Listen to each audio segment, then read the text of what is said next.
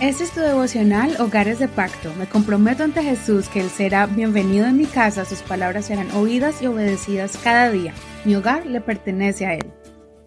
Mayo 19. Pleitos y juicios entre hermanos. Primera de Corintios 6. ¿Cómo se atreve alguno de ustedes teniendo un asunto contra otro a ir a juicio delante de los injustos y no más bien delante de los santos?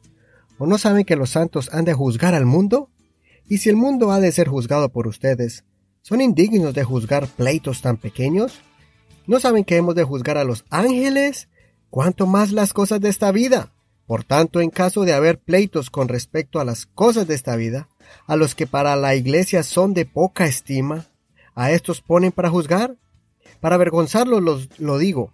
¿Pues qué? ¿No hay entre ustedes ni un solo sabio que pueda juzgar entre sus hermanos? Pero hermano va a juicio contra hermano y esto ante los incrédulos. Sin lugar a duda ya es un fracaso total para ustedes el que tengan pleitos entre ustedes. ¿Por qué no sufrir más bien la injusticia?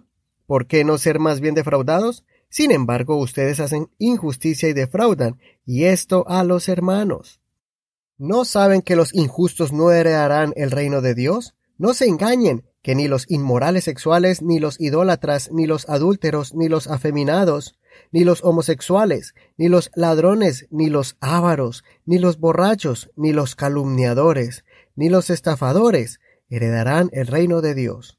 Y esto eran algunos de ustedes, pero ya han sido lavados, pero ya son santificados, pero ya han sido justificados en el nombre del Señor Jesucristo y en el Espíritu de nuestro Dios. Todas las cosas me son lícitas, pero no todo me conviene. Todas las cosas me son lícitas, pero yo no me dejaré dominar de por ninguna. Recordemos cómo el apóstol Pablo está confrontando el problema de la inmoralidad en Corinto en medio de esta confrontación y llamada de atención.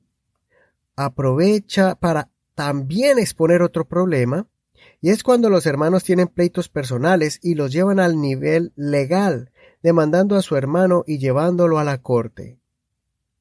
Pablo presenta este caso demostrándole a ellos que no es necesario tomar estas decisiones tan drásticas por varias razones.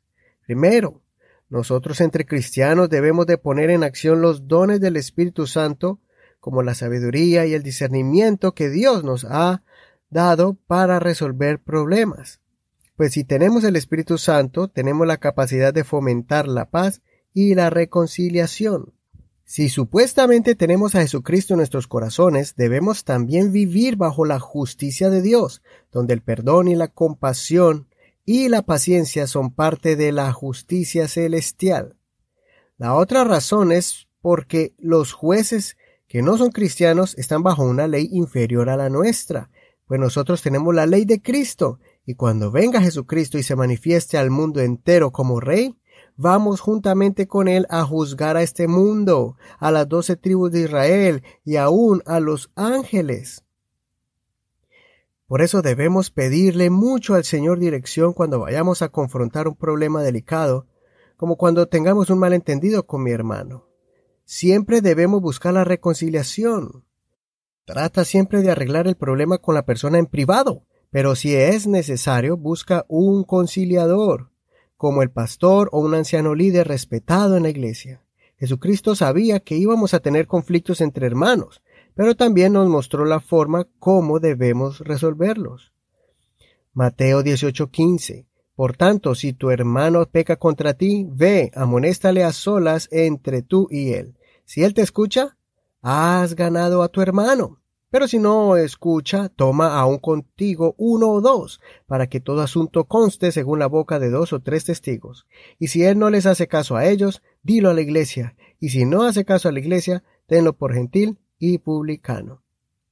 Así que ejercita el don de Dios que está en ti para que te conviertas en un juez justo, conciliador, en tu casa, en tu familia y en tu congregación.